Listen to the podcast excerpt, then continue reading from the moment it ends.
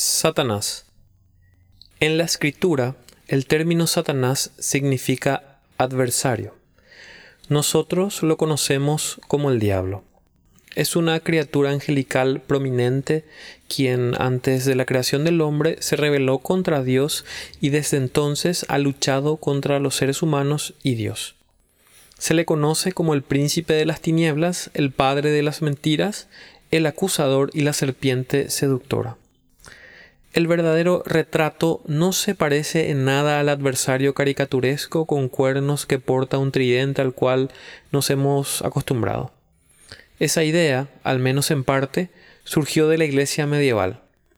La imagen tonta de Satanás fue creada intencionalmente por la iglesia con el propósito de burlarse de él. La iglesia estaba convencida de que una táctica efectiva para resistir a Satanás era insultándolo se veía su orgullo como su parte más vulnerable, por lo que atacar su orgullo se veía como una manera efectiva de repeler su ofensiva.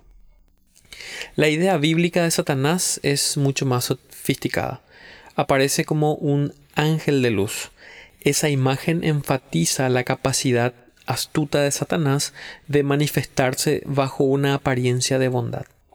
Satanás es sutil, seductor y astuto habla con elocuencia y su aspecto es impresionante. El príncipe de las tinieblas se viste como un, con un manto de luz. En la escritura también habla de Satanás como un león rugiente buscando a quien devorar. Cristo también es referido como un león, el león de Judá. Él es el redentor, redentor, el que se opone al león y al que devora. Ambas imágenes hablan de fuerza. Entonces, ¿Cómo debe reaccionar el creyente ante Satanás? Por una parte, Satanás es sin duda temible. En 1 Pedro 5.8 se nos dice que vuestro adversario, el diablo, anda al acecho como león, rugiente buscando a quien devorar. Con todo, el creyente no debe responder con puro terror. Satanás puede ser más poderoso que nosotros, pero Cristo es más poderoso que Satanás.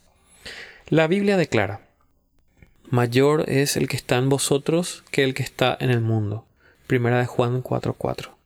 Satanás es al fin y al cabo una criatura. Es finito y limitado. Está limitado a tiempo y espacio.